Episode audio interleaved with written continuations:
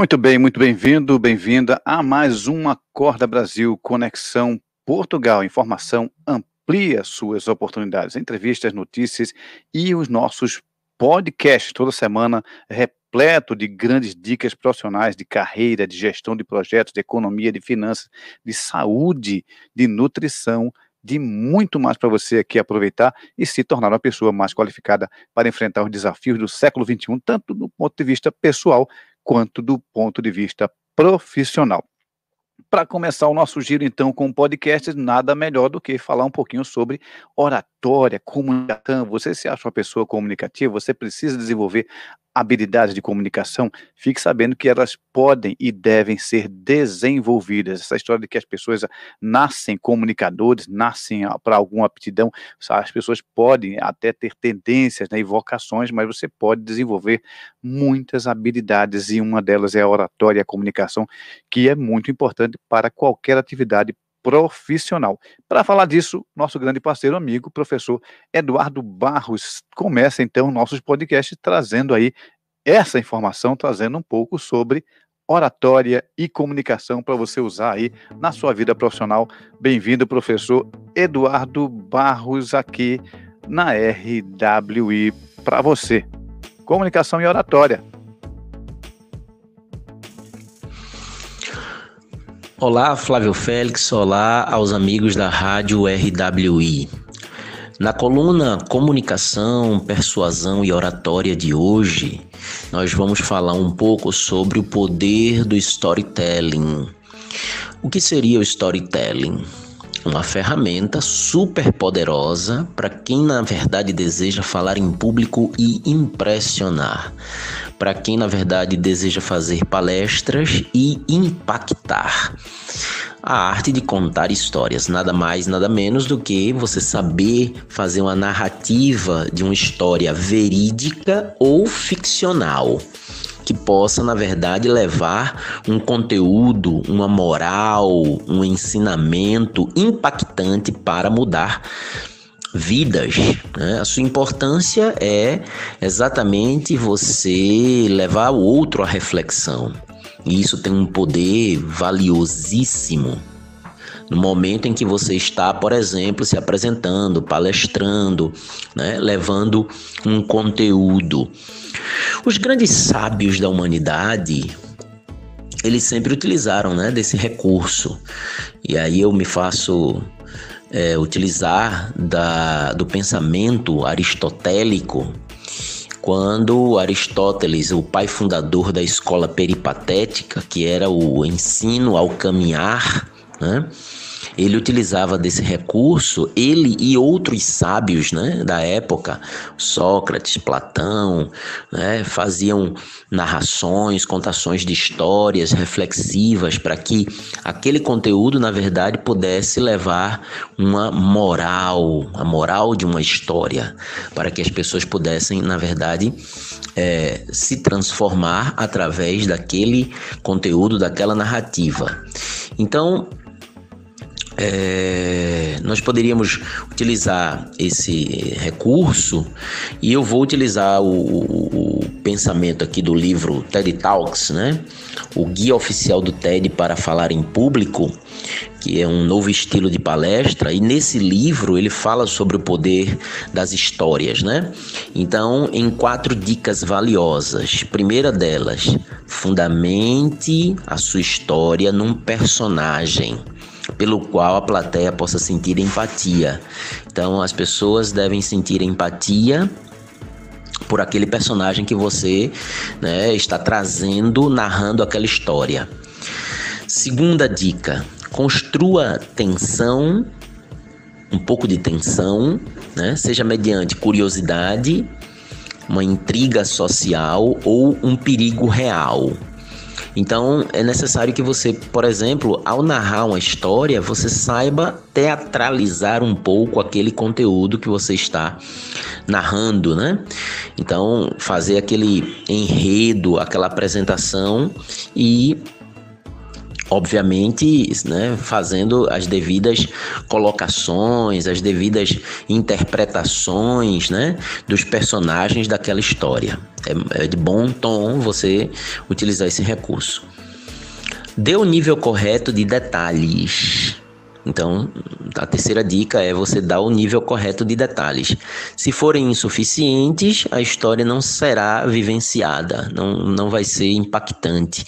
Se for longa demais, muito excessivo, né, ela também não vai impactar porque vai ficar enfadonho, vai ficar cansativo.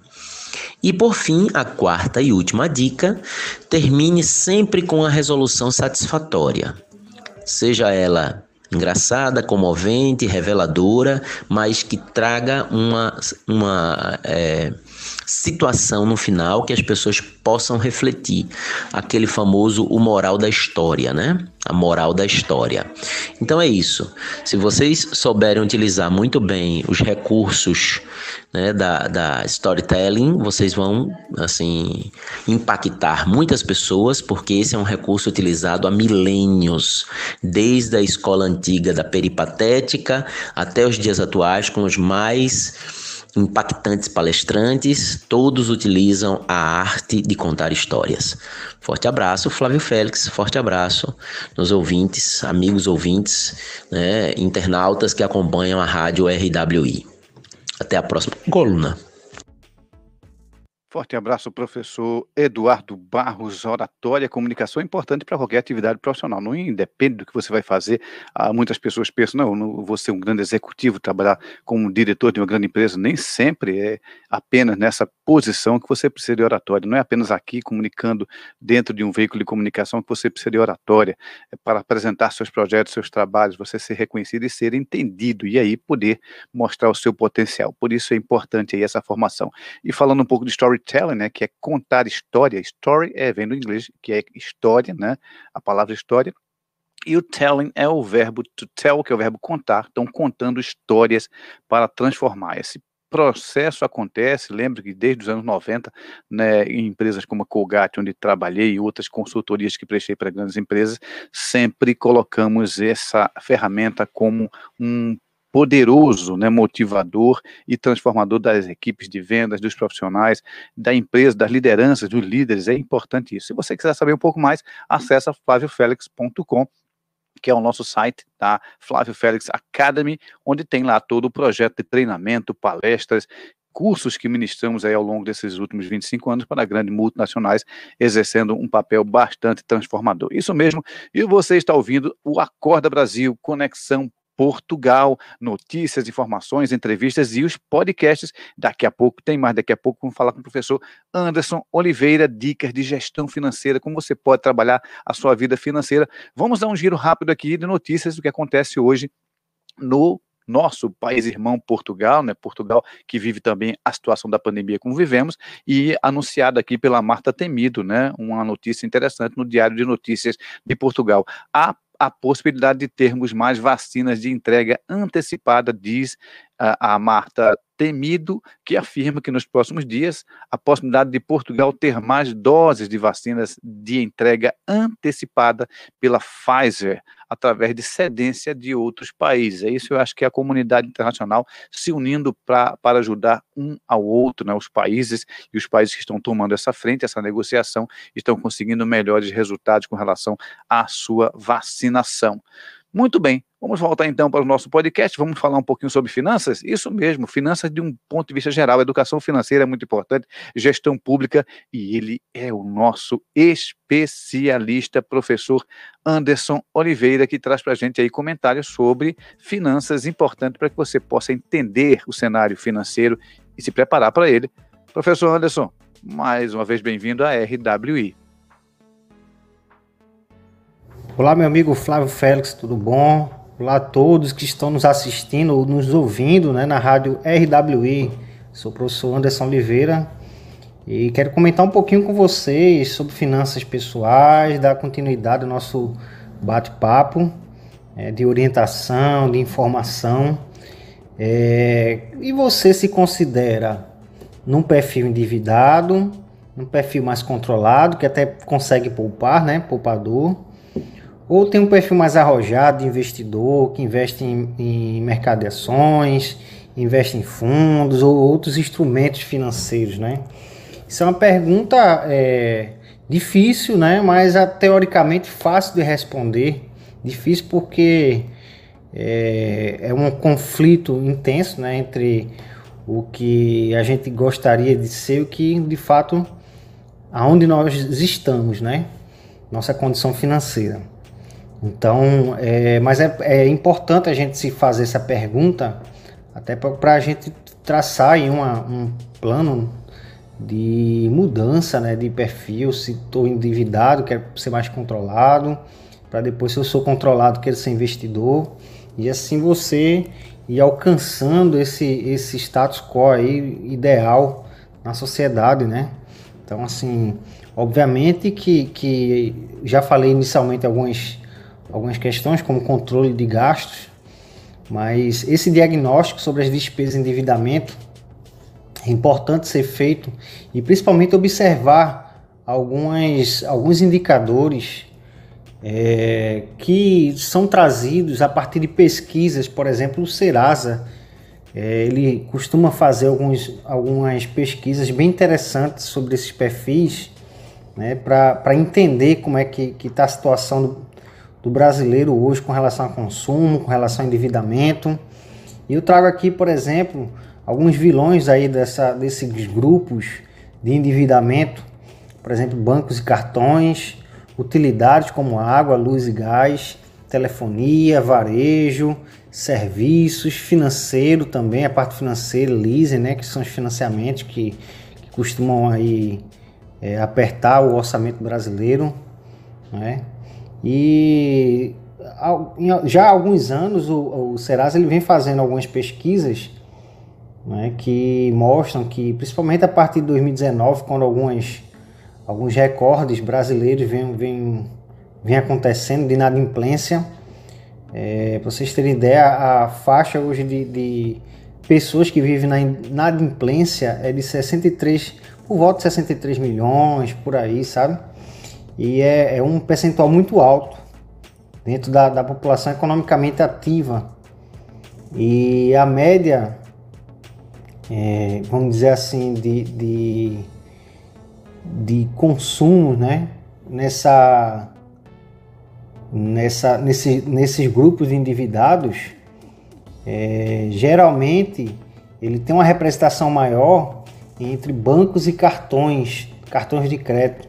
Então esse é o grande, um dos grandes vilões da, da, de quem está endividado, né? Que que se observou através da, da pes das pesquisas aí ao longo dos anos do Serasa. E aí, é, qual a sua faixa de renda? Então vocês já se perguntaram em que nível de renda eu estou, né? E para entender até que possibilidades vocês é, podem consumir, né? Então, geralmente a gente tem aquela falsa ideia de que ah, se eu ganhar mais, a minha vida vai melhorar, mas Existe uma tendência aí, isso é comprovado nas pesquisas, né, de quanto maior o nível de renda, a faixa de renda, acaba sendo também maior consumo, ou seja, a, a ideia de que é, eu preciso né, sair do endividamento não tem muito a ver com a renda, e sim com o comportamento, ou seja, controle de gastos. E é esse o ponto que eu queria deixar aqui de, de, de mensagem para vocês de hoje, né? Não é, não, não, não necessariamente são é a renda que vai influenciar se você está endividado ou não. Mas se você é controlado, de fato, se você controla suas despesas, por exemplo, com bancos e cartões, como eu falei, que são grandes vilões né, de, de, do perfil endividado aí dos, dos trabalhadores, tá bom? Um abraço a todos e até o próximo programa. Muito obrigado, professor Anderson Oliveira, sempre trazendo para a gente aí algo que motiva e que nos dá uma orientação muito forte com relação a essa gestão financeira. De fato, a educação financeira no Brasil é algo que é muito questionado, muito falado, né? Temos aí, com certeza, um baixo, uma baixa capacidade de investimento, entender mercado financeiro, entender como investir e principalmente como se controlar financeiramente.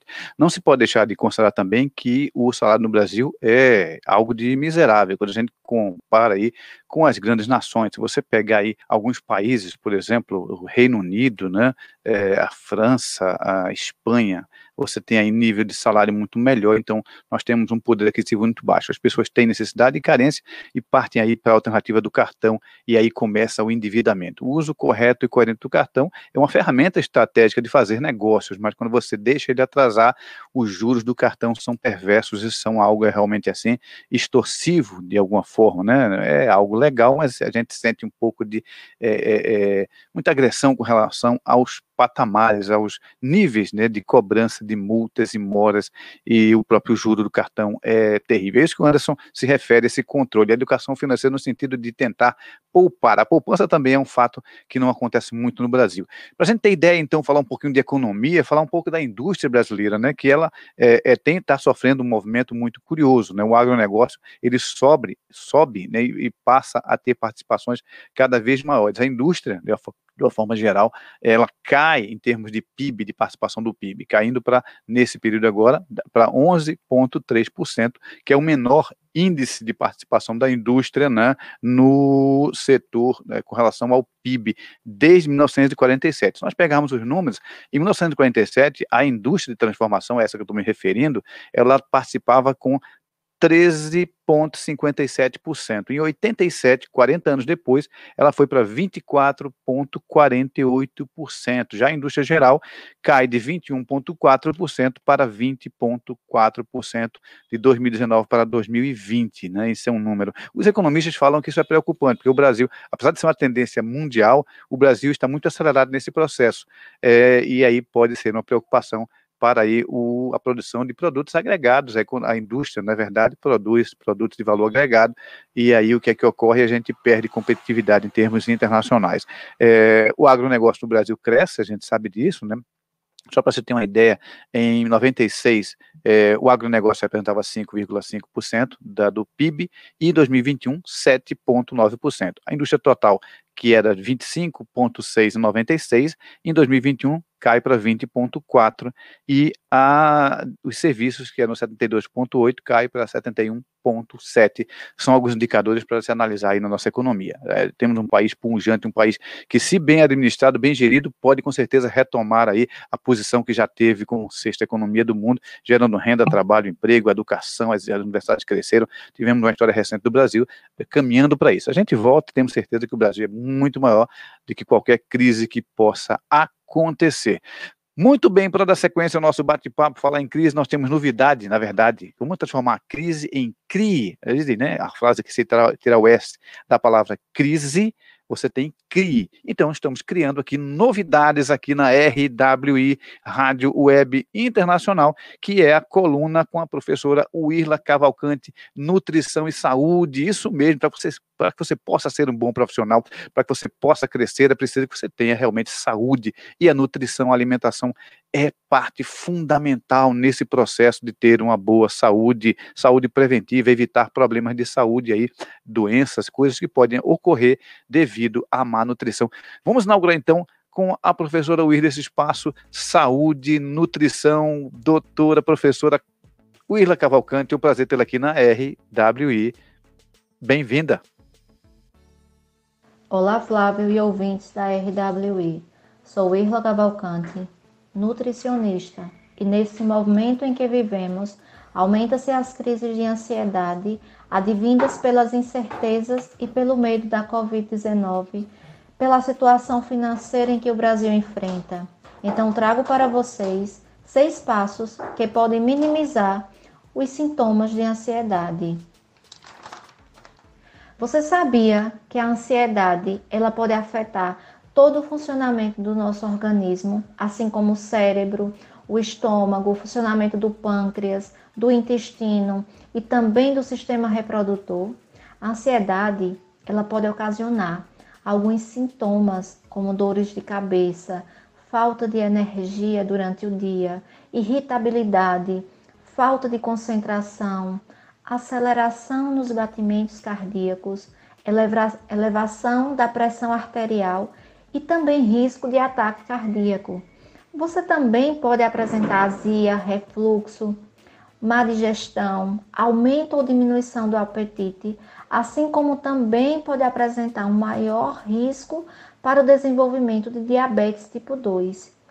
Na ansiedade, temos a baixa do neurotransmissor dopamina, um dos neurotransmissores responsáveis pelo bem-estar, pela motivação, pelo prazer.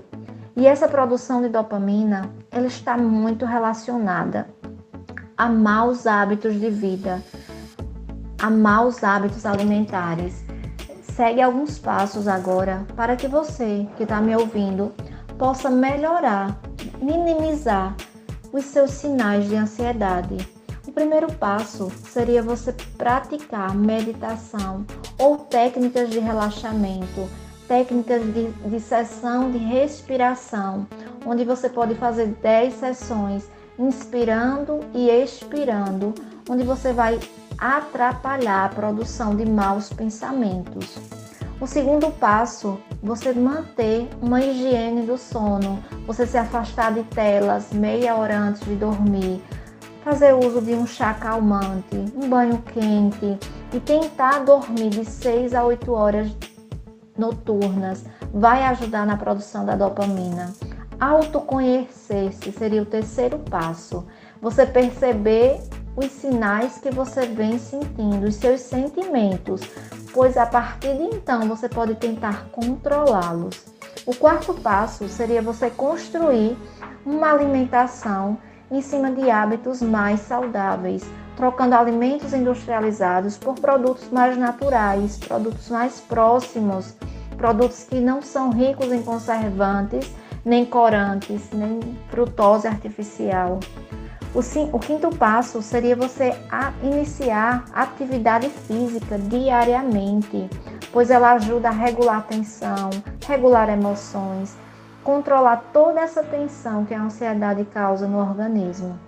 E o sexto passo seria manter uma ingestão hídrica adequada, em média 35 ml vezes o seu peso, seria o mínimo valor de água que você precisa ingerir diariamente. Sou Irla Cavalcante, coach nutricional e trabalho com atendimentos online. Muito obrigado, professora Wirla, trazendo aí nesse novo, nesse novo bloco, essa, nesse novo podcast, para que você seja informado. Olha quanta coisa bacana a professora nos trouxe aí com relação à água, né? 35 ml multiplicado pelo seu peso para verificar o quanto você precisa minimamente de água, água que é fundamental para a, a condução e o bem-estar. Eu lembro de um grande guru, uma pessoa maravilhosa que eu conheci, é, doutor Rui Guimarães, que me ensinou uma coisa fantástica sobre a água. Ele sempre mantinha em cima do seu birô, nas atividades profissionais, e eram muito intensas, uma garrafa de água grande, e ele bebia água constantemente. E é, obviamente, a explicação que ele sempre dava: você é feito de água, então é, é importante que nesses dois textos que você é feito de água, você nutra-se de água, e a água limpa tudo. Se a água limpa ambientes, limpa louça, limpa peças, roupa, limpa é, chão, né? a água é usada para muitas utilidades, ela consegue também fazer essa essa purificação, dizia aí o doutor Rui Guimarães, que tinha uma saúde fantástica, foi ao Tibete e conseguiu chegar em pontos extremos lá, onde muitos jovens, ele já é uma pessoa que na época já tinha seus 70 anos, conseguiu chegar com muita facilidade. Isso mesmo, esse exemplo, aproveita aí, então, muito obrigada à doutora Willa Cavalcante, que vai agora compor esse grupo de voluntários que trazem para você informação de qualidade aqui na RWI.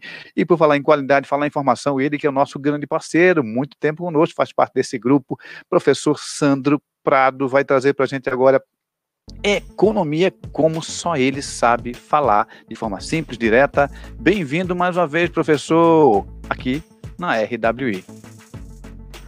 Olá, Flávio Félix, olá a todos os ouvintes da RWI. Entrou em vigor nessa sexta-feira, dia 2, a lei de número 14.181 de 2021 que fez uma modificação no Código de Defesa do Consumidor.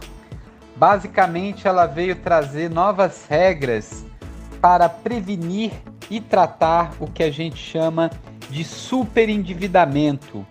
O que, que é uma pessoa superendividada? São pessoas que têm uma dívida que ainda está por vencer ou já está vencida e que ele não consegue honrar com o parcelamento dessa dívida sem comprometer o mínimo da sua sobrevivência, sem comprometer a sua subsistência. Então, quando nós falamos em superendividamento, não há um valor mágico, mil reais, dois mil reais, mas sim é um percentual sobre a renda do indivíduo a ponto que deixa essa pessoa com uma renda mínima para que possa subsistir, para que possa minimamente fazer as suas atividades sem comprometimento da sua qualidade de vida. E essa nova legislação ela veio trazer alguns ganhos para o consumidor, principalmente de consumidores mais. É, é, as pessoas mais velhas, as pessoas analfabetas, os consumidores de crédito que não têm um grande conhecimento. Uma das mudanças foi contra a propaganda abusiva. Essas propagandas que falam sem consulta ao SPC ou sem comprovação de renda, enfim, elas estão proibidas. Da mesma forma que o assédio ou a pressão que se tinha, principalmente a pessoas doentes, a pessoas idosas, a aposentados, a analfabetos, também aí foram proibidas com essa nova legislação. É, uma das outras coisas interessantes da nova legislação é a possibilidade da renegociação, ou seja, uma pessoa superendividada pode solicitar ao juiz que reúna né, todos aí os credores e que possa fazer aí uma mediação para que essa pessoa possa fazer uma programação do pagamento é, das dívidas, da renegociação de dívidas em até cinco anos, ou seja, dando um fôlego para que essas pessoas possam pagar aí é, as suas dívidas. É, hoje, né, nós temos aqui no Brasil 62 milhões de inadimplentes. Ou seja, na verdade, a gente percebe que é um percentual muito alto da população brasileira que não consegue pagar suas dívidas, que deve não consegue pagar, né? Sendo que 31 milhões tem a toda a renda comprometida com o pagamento de dívidas.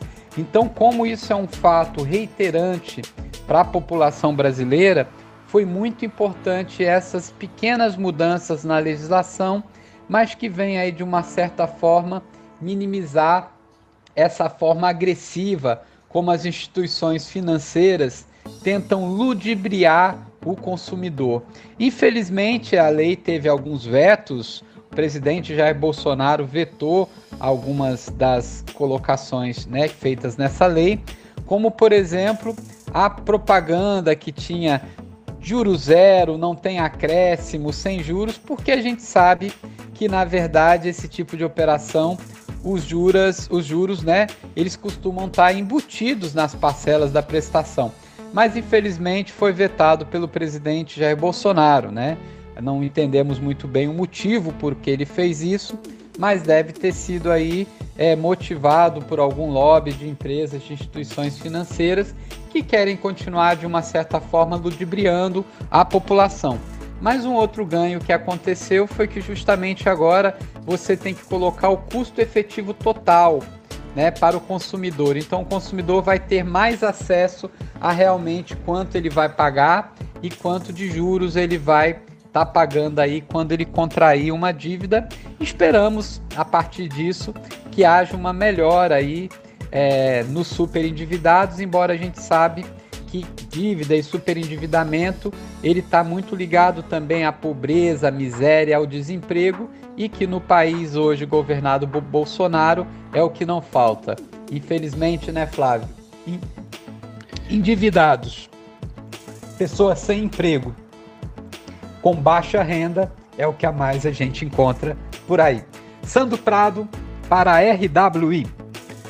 Grande parceiro, grande professor Sandro Prado, fala economia como ninguém, explicando para você, de fato, Sandro, é terrível e triste um Brasil de miseráveis, de, de pessoas endividadas, de um poder aquisitivo baixo, de muito desemprego e de um Brasil descontrolado gerencialmente ao longo desses últimos anos. O Brasil é poderoso, saiba disso, cidadão, cidadã brasileira, brasileiro, brasileira que está aí nos ouvindo, o Brasil pode muita coisa, independente de adorações políticas, não é isso que nos faz crescer, o que nos faz crescer é escolher pessoas habilitadas, capacitadas, capazes, conhecimento suficiente para fazer o maior número de acertos. Haverá erros, obviamente, para o número de acertos para que o Brasil possa crescer. E um deles é esse, tirar as pessoas da linha de miséria, criar mais produtividade, criar uma indústria que cresça, criar é, oportunidades nacionais e internacionais. E isso a gente faz aqui na RWI, trazendo esse conjunto, esse grupo de feras aí para conversar com você para trazer informação, conhecimento, porque afinal de contas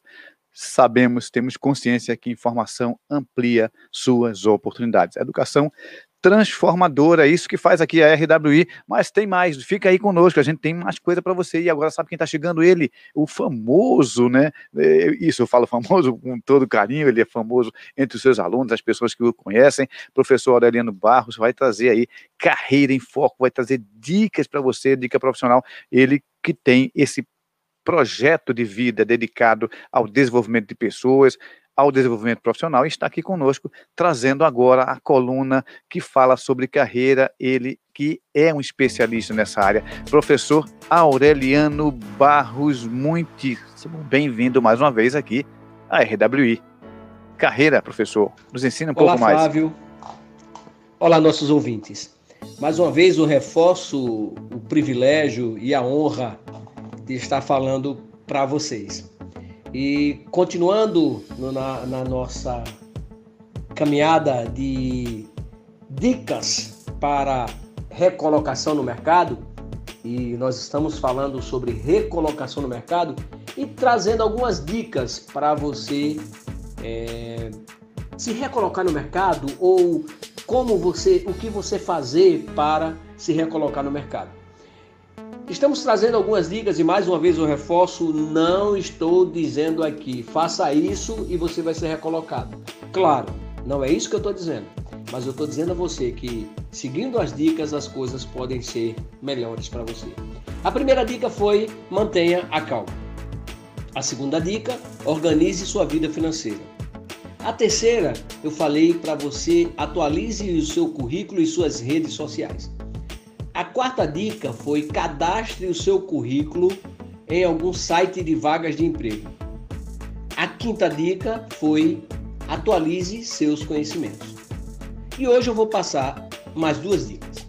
A sexta dica é estude um novo idioma.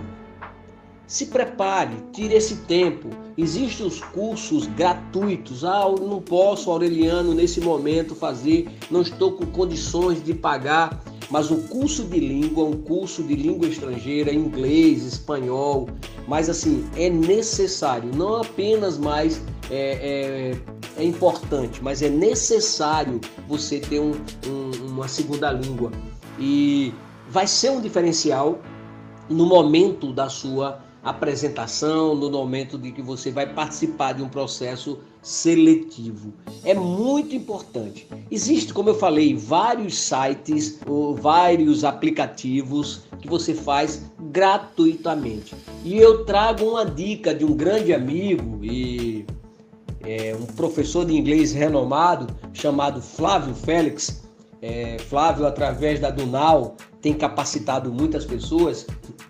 Estude e passe a ouvir músicas, é, assista filmes colocando a legenda em inglês para que você aprenda, para que você desenvolva e você vai realmente se qualificar. A sétima dica, a dica de hoje, a segunda dica de hoje: prepare-se para entrevista. Quando surgiu a entrevista, vista-se adequadamente, é, pesquise qual é o porte da empresa ou como é o nível da empresa. É, você vai numa empresa de tecnologia onde os gestores é, vão de jeans, de camiseta, de, de, de tênis, de bermuda, e se você for lá de paletó e gravata, você vai ser um peixinho fora d'água. Então, se prepare, vista-se adequadamente, Pesquise a empresa que você está se candidatando. Olhe o que é que ela tem, veja os benefícios, veja o que ela produz, veja qual é a forma de, de, de contratação. Então, veja isso, estude bem a empresa, treine sua postura, veja quando você vai se sentar né, e como você vai se portar. Escute mais do que você fala e assim, preste bem atenção. Conheça a empresa que você vai se candidatar a uma vaga. Na próxima semana trazemos, traremos mais duas dicas e que seriam, serão importantes para vocês. Eu sou Aureliano Barros, meu e-mail é aurelianobarros.gmail.com. Grande guru, professor Aureliano Barros, sempre trazendo dicas pertinentes, capazes de fazer a transformação na sua vida profissional. Segue esse cara que ele sabe o que diz, sabe o que faz, tem formado pessoas ao longo dos últimos anos, é, é, e são muitos anos, vou entrar em detalhes, né, quais são as idades, mas são muitas décadas formando grandes profissionais atualizados com o que acontece no mercado, é isso que acontece com você se você seguir essas, essas orientações aí do professor Aurelino Barros. É crescer, é desenvolvimento profissional e pessoal. Muito bem, dando sequência aqui ao nosso giro de notícias, também notícia, informação, entrevista, né? Vamos falar um pouquinho aqui sobre o Brasil. Fizemos um giro aí de notícia no Diário de Notícias em Portugal, nosso país irmão, afinal de contas, esse é o programa Acorda Brasil, Conexão Portugal. Notícias aqui do portal G1. Brisbane, na Austrália, é eleita sede das Olimpíadas de 2032. Né? Estamos pensando já na Olimpíada de daqui a mais ou menos 11 anos. Frio continua em parte do país, mas deve esquentar é, com relação ao que a esses próximos dias. Infelizmente, a média de mortes por Covid fica abaixo de 1.200. Infelizmente, desce, obviamente, né? mas infelizmente é um número muito grande. O que eu quero dizer é que é, in, é, fel, é infeliz essa notícia, é triste a gente relatar 1.200 pessoas aí é, falecidas pela Covid, é um número assustador, fica abaixo da, da, do patamar de fevereiro, mas é uma notícia muito triste. A cidade de São Paulo vacina já pessoas com 32 anos de idade, isso é muito, muito importante. É, o ministro Queiroga é, revoga a nomeação de defensora da cloroquina para chefiar o hospital e isso são as principais notícias hoje no portal aí da do G1. Se você acessar, vai ter esse cenário de notícias aí do Brasil. Dando sequência então ao nosso bate-papo, voltando aqui aos nossos podcasts para você ficar mais informado, mais habilitado ele já é o nosso parceiro, já está conosco aqui pela segunda vez, professor Aloísio Lima, atividade física e saúde. Você sabia, você sabe que a atividade física é fundamental para te dar condição de você ter plenitude em suas atividades profissionais. É fundamental que você tenha aí uma boa atividade física, principalmente no momento desse que vivemos de pandemia, muitas pessoas estão afastada de atividades, de academias, por diversos motivos, o isolamento social necessário, e isso gera muitos problemas de saúde, e é sempre bom estar atento. Professor Aloísio, é um prazer imenso tê-lo aqui mais uma vez na RWI Saúde e Educação Física. Professor, bem-vindo mais uma vez. Olá, Flávio. Olá, querido ouvinte. Vamos para mais uma dica de exercício e saúde.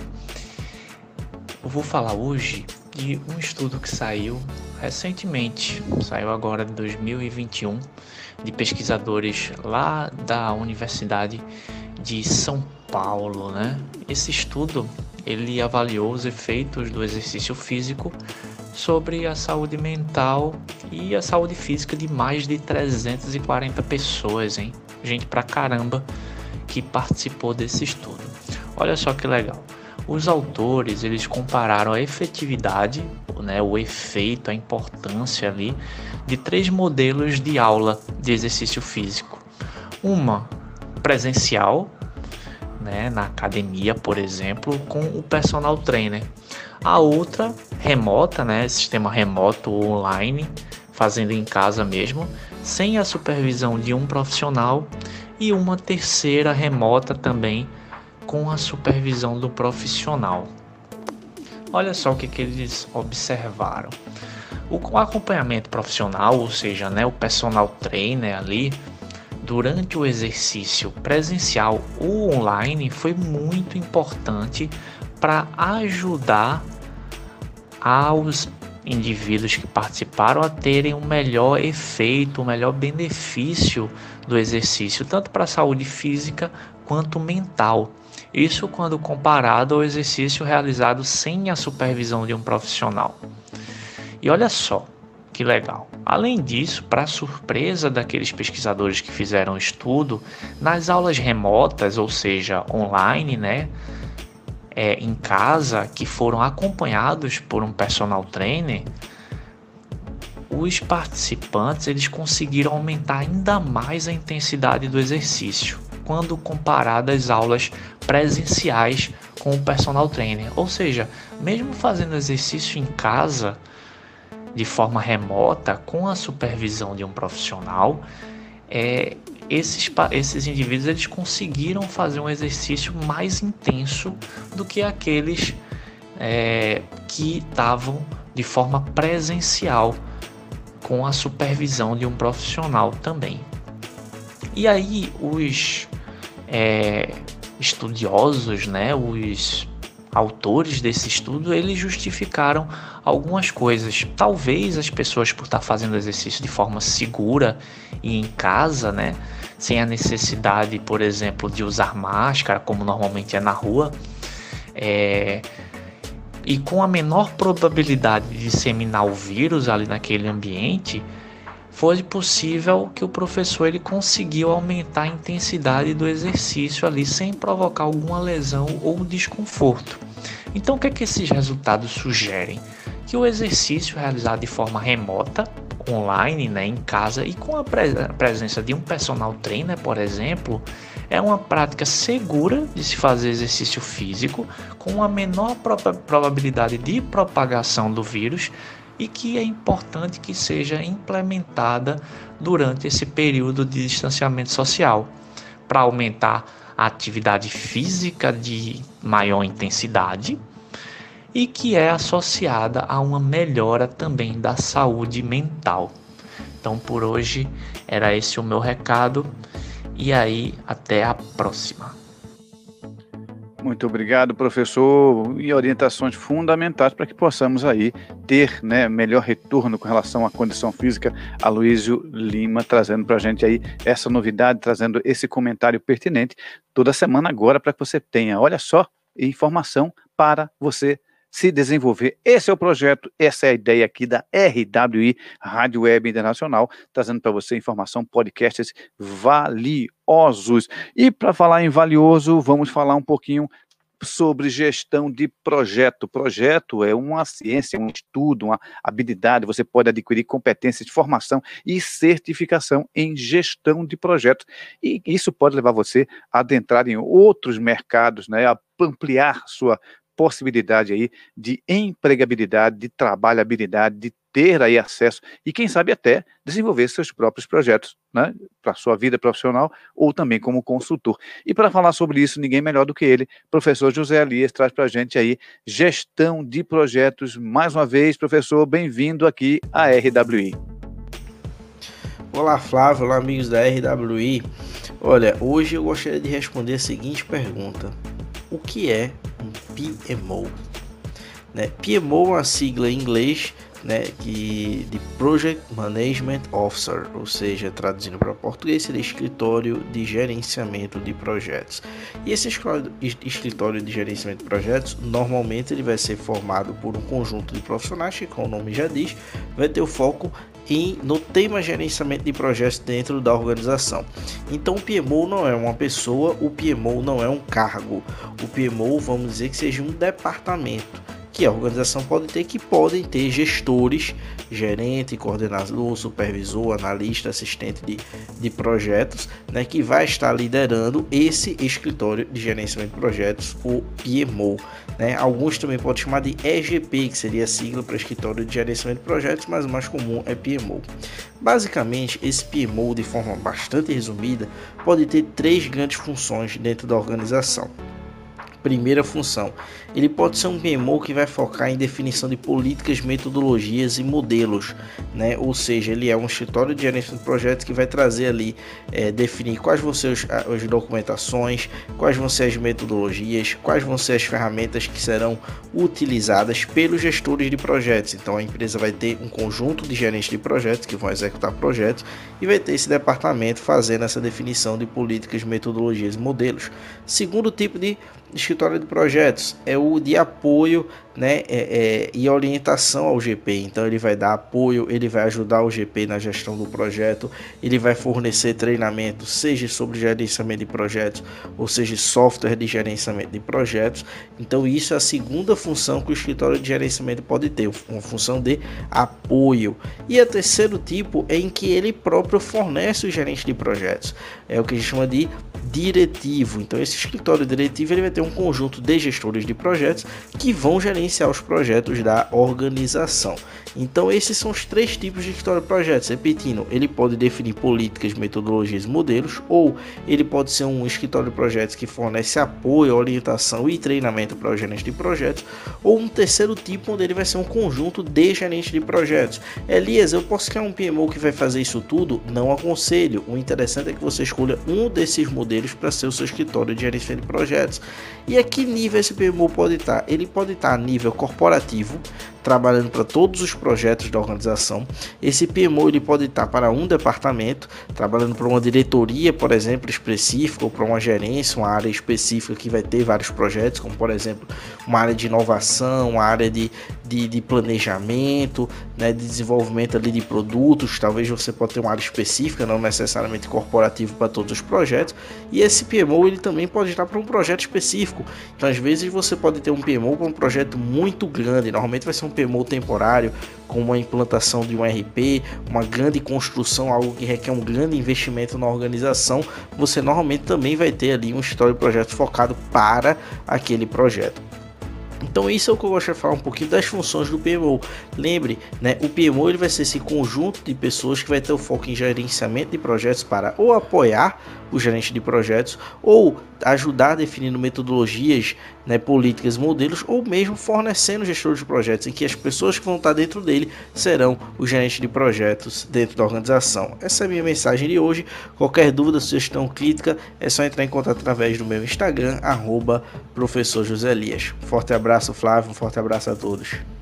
Forte abraço, professor José Elias, essa segurança, essa capacidade de falar sobre gestão de projetos.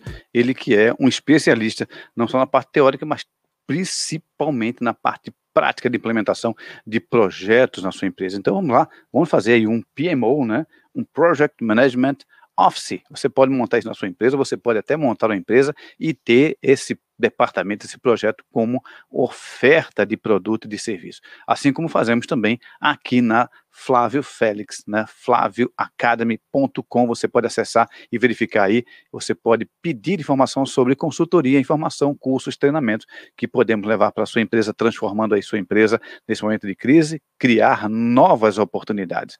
Muito bem, dando sequência à nossa conversa, vamos à nossa última coluna, o último podcast que é política, para que você esteja informado sobre o cenário da economia e da política no Brasil. Na verdade, o, o grande intuito dessa coluna é falar política e desenvolvimento econômico, o que podemos trazer de novo. A partir de agora, a proposta sempre será essa. Tiago Santos vai trazer aí a notícia do Brasil, que mais está é, é, perturbando o cenário político, mas também oportunidades, projetos para que você se envolva num Brasil melhor, possa realmente fazer boas escolhas escolhas, as escolhas dos nossos mandatários, sejam eles prefeitos, governadores e presidente da República, é uma escolha que tem que ser muito sábia, baseada e fundamentada na ciência, no conhecimento, na competência e muito menos na emoção. Então é isso que vamos fazer agora, falar um pouquinho sobre política para encerrar o nosso programa. Professor Tiago Santos, sempre muito bem-vindo aqui conosco, mais uma vez aqui na RWI. Tiago Santos, cenário político, Tiago. Olá, Flávios e ouvintes da Rádio Web Internacional. Brasília está pegando fogo, Flávio. Foi divulgado áudios da ex-cunhada do presidente Jair Bolsonaro afirmando que ele participava de rachadinhas há muito tempo desde quando ele era deputado federal. Nós sabemos, Flávio e ouvintes, que essas insinuações são antigas. Muitos adversários políticos do presidente Jair Bolsonaro já haviam afirmado isso, só que ainda não havia nada contundente com essa análise de envolvimento é, de rachadinhas. Mas agora tem este áudio da ex-cunhada dele, inclusive dizendo que o Bolsonaro não vai é, colocar novamente o indicado porque ele não entregou parte dos salários. Isto é muito grave, Flávio e ouvintes da Rádio Web Internacional, porque é um crime, né, muito grave contra o erário público. Mas como o presidente Bolsonaro está no cargo, ele não pode ser ainda indiciado é, sobre esta, este crime, porque é um crime é, que não faz parte do rol daqueles que podem ser acionados enquanto ele estiver sentado na cadeira presidencial. Isso significa que a pressão aumentou ainda mais contra ele. Então, é, partidos de oposição já pediram que a Procuradoria-Geral da República comece a investigação. Nós sabemos que o Augusto Aras, que é o procurador da República, ele é aliado do presidente Bolsonaro, ele busca a cadeira é, do STF que ficou vaga, né? Essa semana com a saída do decano Marco Aurélio Melo. Então é uma sinuca de bico, é uma situação muito constrangedora que o presidente Bolsonaro está envolvido, considerando que a CPI da Covid-19 está a todo vapor e também estão, está mostrando irregularidades do governo, é, por exemplo, propina na compra da vacina Covaxin, propina de um dólar por dose.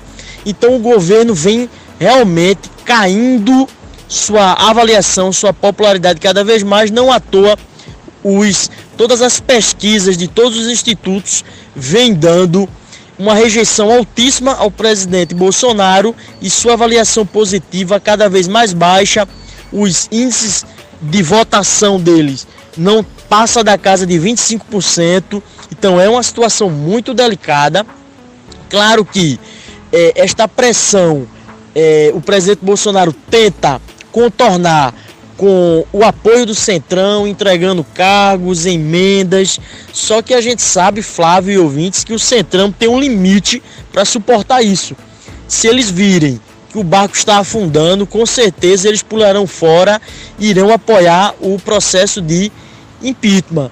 Então, realmente é uma situação muito delicada que o presidente Bolsonaro se encontra. É, esse, esses indícios de corrupção em relação a ele já são antigos e agora está sendo corroborado com é, palavras de pessoas muito próximas a ele, né? Uma ex-cunhada com áudios.